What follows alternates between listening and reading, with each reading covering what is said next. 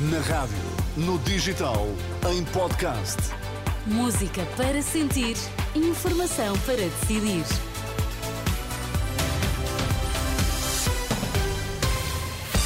Vai começar o Jornal das 10, mas antes as notícias em destaque. Bom dia. Bom dia. 10 a 11 horas de espera nos hospitais para doentes urgentes, numa altura em que se confirma um aumento de 21% nas mortes em Portugal no fecho do ano.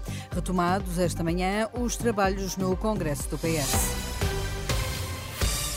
Muito bom dia. Continuam em alta os tempos de espera nos hospitais. Esta manhã, o tempo médio de espera para doentes urgentes com pulseira amarela ultrapassa as 10 horas em Loures, no Beatriz Ângelo, com mais de 40 pessoas à espera. Também no Amadora Sintra, são 11 longas horas de espera para doentes urgentes, segundo dados do portal do Serviço Nacional de Saúde. E o ano de 2023 fechou com um pico de mortalidade. Nas últimas duas semanas do ano, morreram mais 1.048 pessoas do que o expectável, segundo a Direção-Geral de Saúde saúde é um aumento de 21% nos maiores de 45 anos, escreve hoje o Jornal Público. São efeitos da gripe sazonal que já levou as autoridades a reforçarem o apelo à vacinação.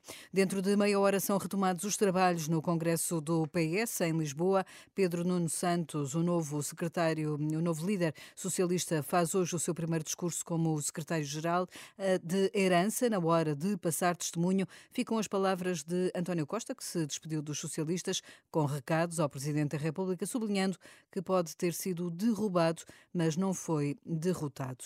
Podem ter derrubado o nosso governo, mas não derrubaram o Partido Socialista. O Partido Socialista está aqui. O Partido Socialista está aqui forte. O Partido Socialista está aqui vivo. O Partido Socialista está aqui rejuvenescido. Dentro de meia hora começam os trabalhos na FIL, em Lisboa, e vamos acompanhar aqui na Renascença. A fatura da eletricidade da EDP sobe cerca de 5% já este mês. A informação está a ser comunicada aos clientes domésticos. Segundo a EDP Comercial, este aumento uh, representa pagar, em média, mais 2 euros e 40 cêntimos no final do mês. No futebol, o Benfica vai à Aroca, com jogo marcado para as 6 da tarde. Os encarnados somam, neste momento, 36 pontos, mas Roger Schmidt reconhece que pode ser um jogo difícil difícil. Yeah, I think it's always difficult to play there. É sempre difícil jogar em Aroca. Há algumas semanas jogámos lá para a Taça da Liga, ganhámos, mas conhecemos a atmosfera. Tem um novo treinador, nova energia, autoconfiança e vêm de uma boa série de resultados nas últimas semanas. Uh, uh, Portanto, esperamos um jogo difícil, mas estamos em grande forma e a treinar a nível elevado. Di Maria e Otamendi estão de volta e estamos aptos a lutar pelos três pontos.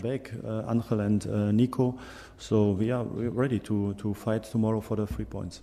O jogo está marcado para as seis da tarde. Terá relato na rádio, na app, no site da Renascença. Morreu Mário Zagallo, antigo jogador e treinador de futebol brasileiro. Tinha 92 anos, com o emblema canarinho ao peito. O professor, como era apelidado, foi peça fundamental da vitória de quatro títulos mundiais pelo Brasil. No Alasca, um avião aterrou na última noite de emergência no aeroporto de Portland depois de perder parte da fuselagem de uma janela durante o voo.